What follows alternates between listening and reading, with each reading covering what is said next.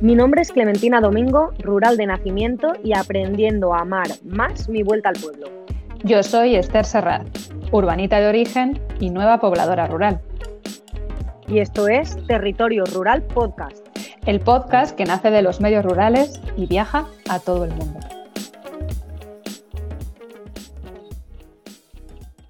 Hola Clemen.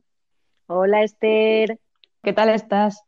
Pues muy bien, pues aquí andamos cerrando el mes de marzo con nuestro 8M querido viviendo en nuestros pueblos y bueno, tengo algo que contar.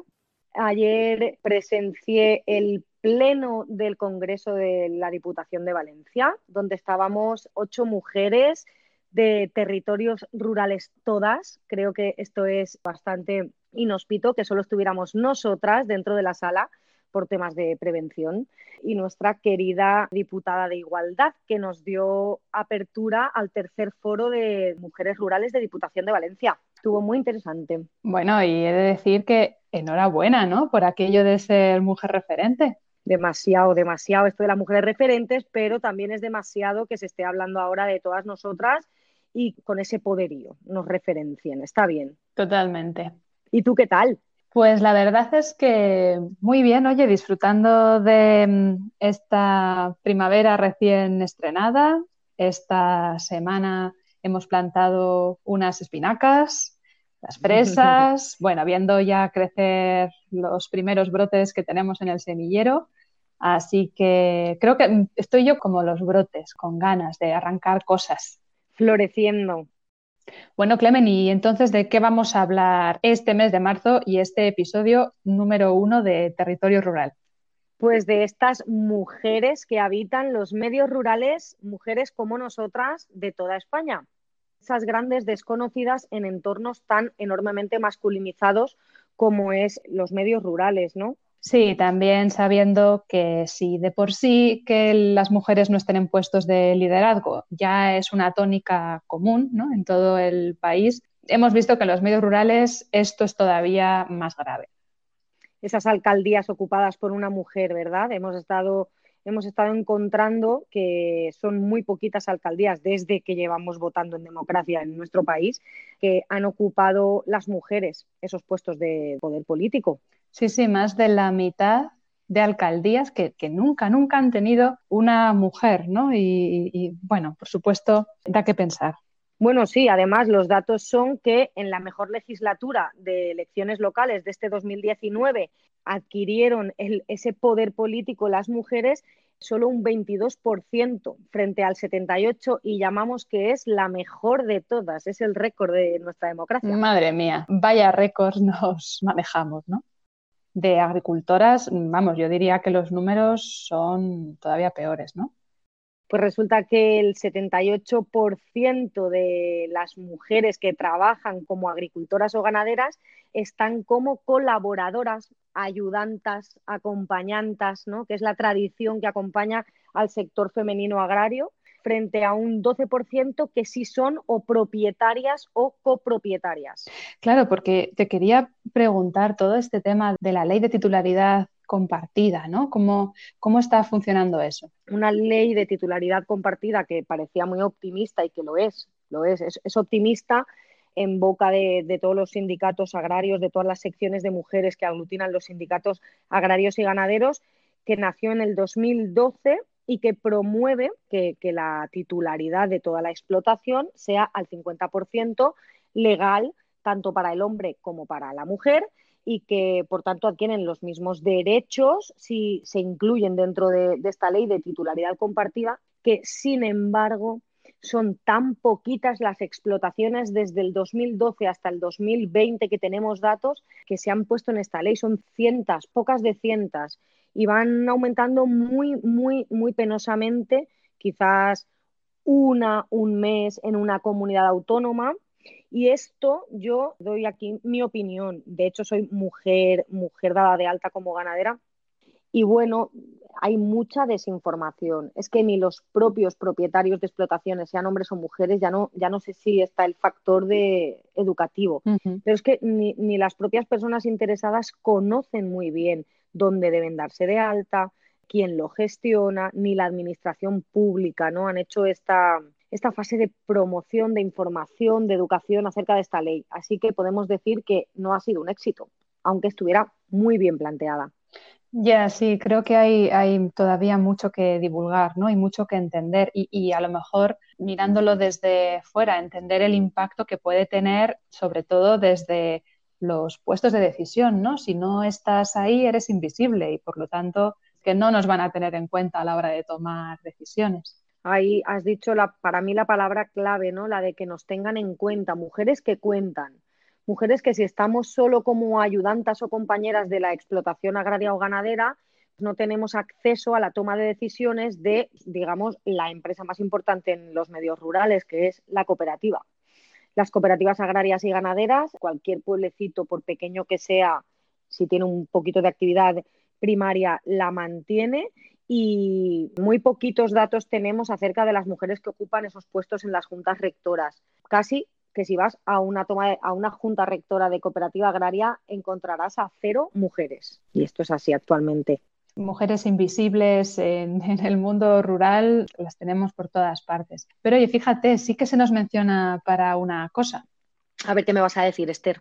Te lo pongo entre comillas, ¿eh? El, las mujeres en edad fértil. ¿eh? ¿Cómo te quedas? Porque, porque, madre mía, la cantidad de veces que he visto en artículos sobre todo en noticias, cómo se habla de la necesidad de mujeres en edad fértil, ¿no? Y, y esa, esa idea de vasija, de que nuestro valor está en que podamos fecundar y traer al mundo a otro ser humano y luego, por supuesto, ya nos encargaremos nosotras de criarlo. ¿no? Es muy diferente decir que el mundo rural o los mundos rurales necesitan de mujeres y otra es decir que necesitan mujeres fértiles. ¿no? A mí es que me, me, entra, me entra de todo con este concepto tan ni siquiera tan práctico, ¿no? Porque qué pasa si una mujer no quiere tener hijos, qué pasa si una mujer no puede tener hijos y qué pasa con los hombres, ¿no? ¿Qué, qué, qué labor estamos perpetuando, ¿no? Esta visión de que todo lo que tiene que ver con el trabajo reproductivo ¿Dónde recae? En nosotras. Claro, y ese peso que, que, lleva, ¿no? Porque somos las agentes salvadoras, heroínas de la antidespoblación de nuestra España rural cansadas de ser heroínas, yo creo, es lo que estamos ya. Sí, pues este tema de, de, las mujeres en edad fértil es verdad que lleva mucho de lo, del peso que carga la, la socialización de género que estamos hechas para criar, para cuidar y para educar y que de nosotras depende también esta parte de la educación, de nosotras depende la educación de la familia. Y qué feo es esto, qué bipolaridad y qué excluyente porque a lo que caminamos todas es a la corresponsabilidad, a la vida en pareja, si queremos el, elegir una vida en pareja, libremente la pareja que nosotras queramos elegir. Entonces aquí hay mucho tema. ¿Tú cómo lo vives personalmente? Lo mío es que soy tan heteronormativa y tradicional. Si tengo que poneros en antecedentes a todas las mujeres escuchantas de aquí, en mi caso volví al pueblo, siendo mamá y fue una de las decisiones para, pues, pues he arrastrado unos años en los que he pensado que estaba salvando también esa escolaridad de la escuela rural, esa, esos nuevos visitantes al servicio de pediatría.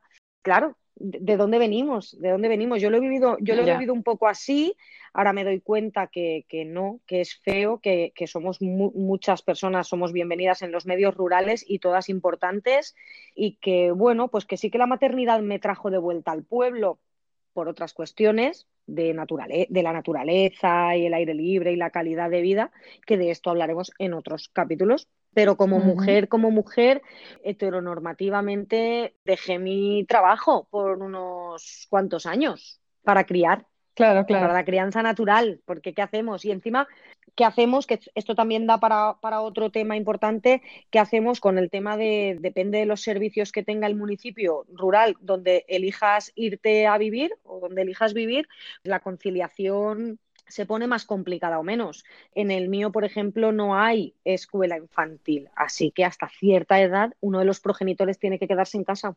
Claro. Mm. Y normalmente me atrevo a pensar, quien se queda en casa Fui yo, fui yo. En mi caso fui yo, pero no podía quedarme absolutamente en el, en el papel de cuidadora y educadora, así que emprendí, emprendí por la maternidad, ¿no? Por la famosa conciliación. Y bueno, no está mal. Bueno, sí, temazo, temazo, temazo que nos, yo creo que eh, otro día en otro episodio hablaremos y contaremos más sobre tu emprendimiento. Ya hablaremos. Nos va a dar para hablar bastante. Sí, sí, sí. ¿Y tu experiencia como mujer rural? ¿Qué puedes contar? Uy, pues mira, a mí es que me pasa una cosa y es que yo todavía no sé llevar la etiqueta de mujer rural porque yo soy urbanita de nacimiento y vivo ya asentada en un pueblo desde hace unos dos años y no consigo atreverme a llamarme mujer rural. Me, me sigue pasando. Entonces, mi experiencia ahora mismo a nivel personal es que estoy comenzando a abrazar lo que significa ser mujer rural, ser rural en general, pero lo que, lo que sí veo mucho y lo que sí he podido ir percibiendo es que, bueno, cuando yo llegué al, al pueblo, claro, la reacción inicial era hablar con todo el mundo posible, ¿no? Y que te contaran sus historias. Me apetecía muchísimo saber cómo era este pueblo antes, quién vivía aquí antes, qué cosas se hacían. Y claro, ¿quiénes eran los que me contaban siempre las historias? Eran los señores del pueblo. Una, porque eran ellos los que más estaban por la calle, porque a veces está muy marcado que las, las mujeres aquí estaban, están metidas en casa, menos en los momentos, momentos de compra, ¿no? Del camión tienda que tenemos aquí. Entonces, primero, cuesta más encontrarlas. Y segundo, cuando las encuentras, una frase que me dicen mucho es, pero yo no tengo nada que contar, pero mi historia, ¿a quién le va a interesar?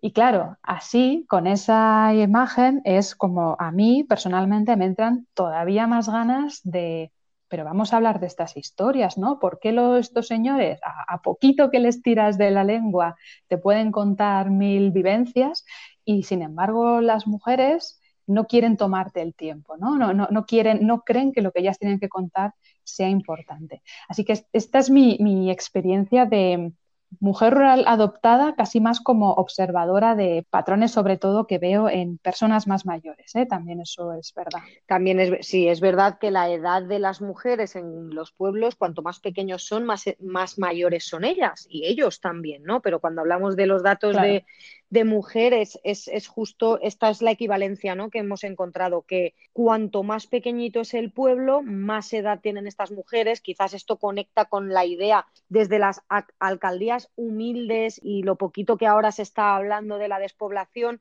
conecta con la idea que hablábamos ¿no? de las mujeres en edad fértil, de ese llamamiento. Quizás no les ha, no les ha llegado otra forma, ¿no? lo ven como como una solución sencilla y no lo es y que acarrea demasiado estereotipo, pero que parece que ya no está en nuestra... O sea, o que estamos rompiendo un poquito, ¿no? Con ese imaginario de, de que la mujer es, es madre seguro 100%, sí, y quizás no oye, quizás decida que no.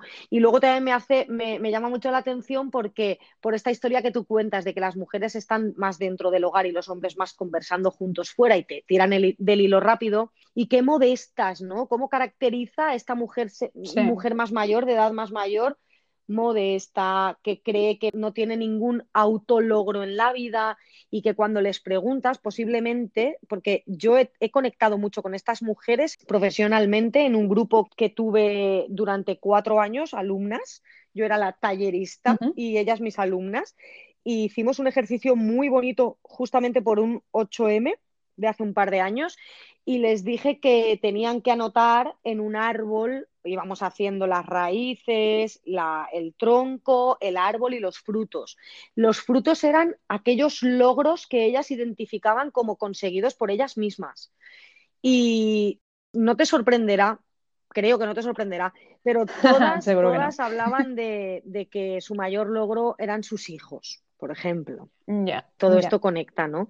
Yo les hacía un poco repensar y a, algunas más jóvenes que ya han tenido carnet de conducir, porque no todas ellas han tenido carnet de conducir, por ejemplo, les estiraba un poquito del hilo y les decía, a ver, algo que has conseguido tú para tener la independencia de la que ahora gozas ¡buah! Y enseguida el carnet de conducir de por medio y además las hacía otra vez, volvían con sus valores femeninos, de solidarias, de comunales, de ayudar, ¿no? Porque decían, claro, para un coche que tengo yo, puedo ayudar a mis tres vecinas diez años mayores que yo que no tuvieron esta oportunidad. Sí, e, es esa sensación de que hay un entretejido por detrás que cuando la gente habla de sus memorias y de, aquellas cosas que más le apelan de, su pasado, hay, mujeres ahí construyendo, pero claro, siempre entre bastidores. Y es muy curioso cómo ese entretejido, que muchas veces se puede traducir como todas las tareas de cuidados, son las que más se han perpetuado, pero se nos han olvidado las figuras, ¿no? Es, algo que, bueno, que no es particular de los pueblos, ¿no? Pero que desde luego sí que se ve, se observa y yo creo que mm, otro temazo que ya es el tema de, la cultura y los saberes del campo, si eso ya es un, si eso ya está en crisis, la cultura de aquellas cosas que hacían las mujeres todavía está más en, peligro de extinción. Porque es, es, cierto, es cierto, ¿quién guarda, ¿no? Esas tradiciones, quién las perpetúa, quién las lleva a la mesa con toda la familia, por ejemplo, o la siembra en el campo, esa preparación de, toda la recolecta también. En realidad, ¿qué manos, no? ¿Qué manos son? Yo, yo creo que son las manos femeninas las que están justo detrás de todo esto. Bueno, de todas maneras, yo creo que hay mucho trabajo hecho, ¿no? Y que hay muchos hombros sobre los que nos podemos sostener. Me acabas de abrir el momentazo para que estrenemos una de las secciones que en este podcast veremos cada uno de los capítulos. Territorio sostenible. ¿En qué va a consistir este territorio sostenible? ¿Qué, vamos a tener dentro? Aquí hablaremos de aquellas iniciativas que ocurren en estos medios rurales y que favorecen una buena salud de nuestro planeta. ¿Y de quién podemos hablar? Me viene sin duda Yayo Herrero cuando hablamos de territorio sostenible, un, tema del que podemos hablar infinito en el contexto de los medios rurales, porque al final están súper, súper conectados. Y desde luego, estrategia, ecofeminismo, Yayo Herrero, que por cierto, me enteré hace poquito que ella se ha mudado hace poco a un pueblo, después de nacer y vivir muchos años en Madrid. Así que si ya de por sí me, encantaba todo lo que escribía, esperaría que a partir de ahora hubiera todavía más sobre los pueblos, ¿no? Así que, bueno, yo estoy con, ganísimas de ver qué más cosas cuentan. ¿Cuántas conferencias, charlas, podcasts, entrevistas hemos escuchado ya de nuestra querida Yayo Herrero, tú y yo? Es que para mí es automático si veo que hay algo suyo, me da igual a qué hora, me da igual lo que dure, radio, webinar, lo, que sea, me encanta. Todo lo que escribe me lo, me lo devoro.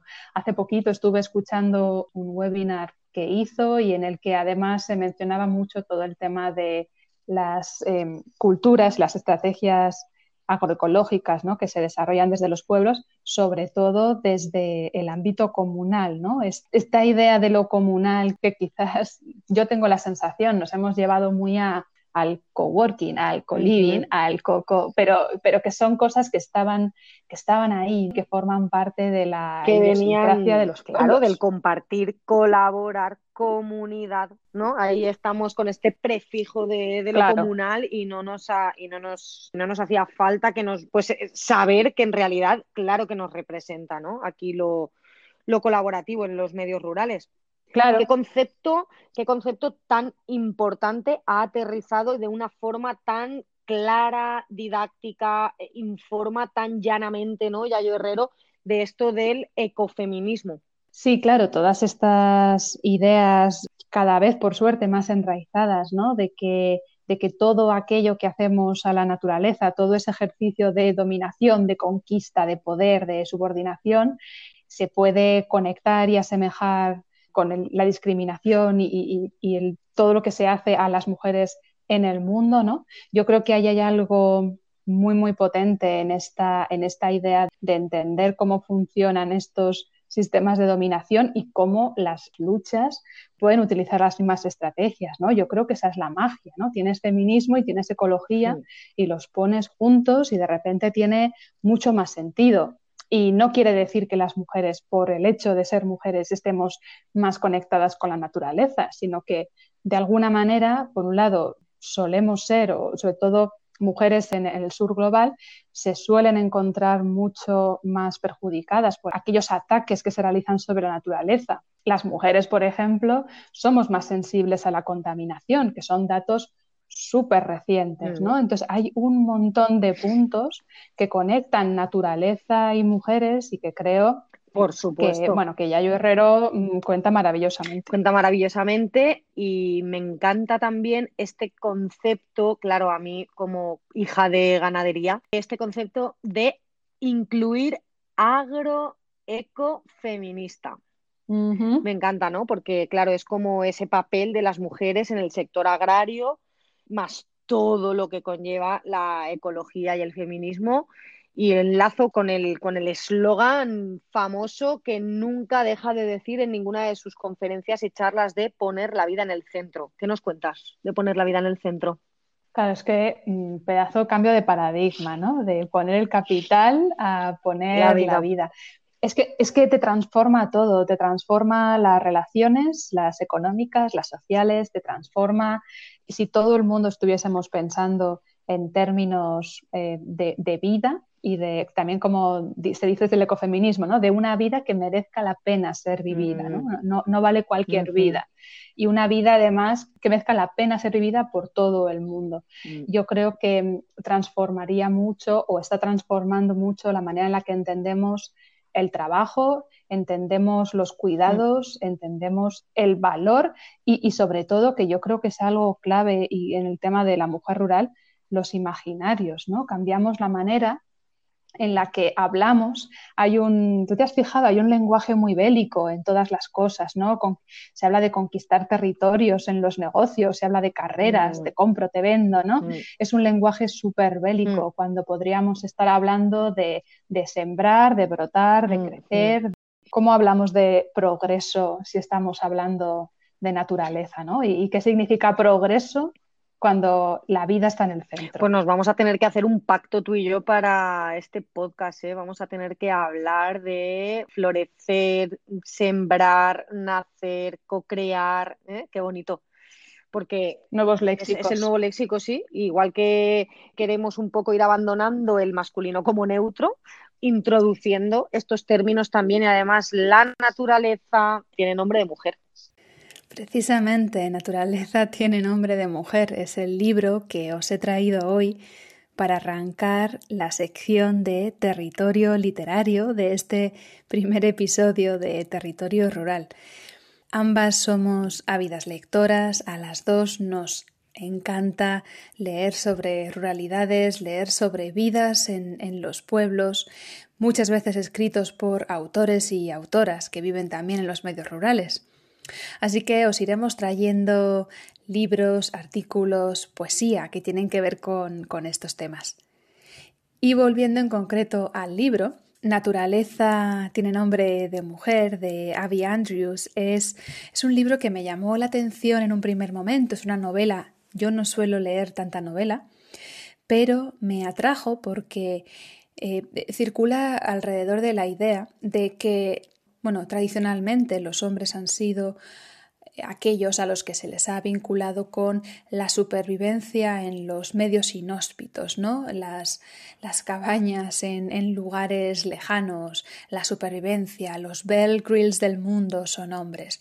Y sin embargo, la realidad no es esa. Las mujeres también han sido exploradoras, también han desarrollado habilidades para sobrevivir en estos medios, pero no se les ha hecho tan visibles. A las mujeres se nos asocia con la naturaleza desde el punto de vista de la belleza y lo contemplativo, pero no desde la fuerza y, lo más práctico. Y este libro trata precisamente de una mujer que se embarca en, un viaje en el, tiempo presente y en el que explora y va a lugares muy lejanos en los que tiene que desarrollar habilidades que en un principio ella, ella no tiene y descubre a través de leyendas, mitos e historias de otras mujeres que exploraron, que descubrieron lugares mucho antes de que colonos y de que otros exploradores llegaran a ellos.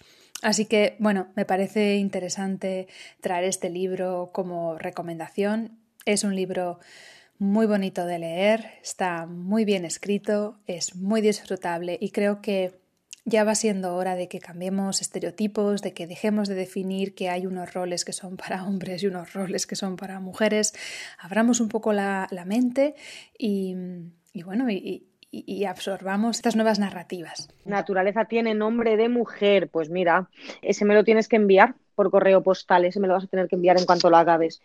Porque, bueno, yo puedo decir que todo lo que leo entre tanto, que no es novela, y que leo sobre la apicultura, las abejas, la miel, es todo femenino, también tiene nombre de mujer, mm. me apasiona eso.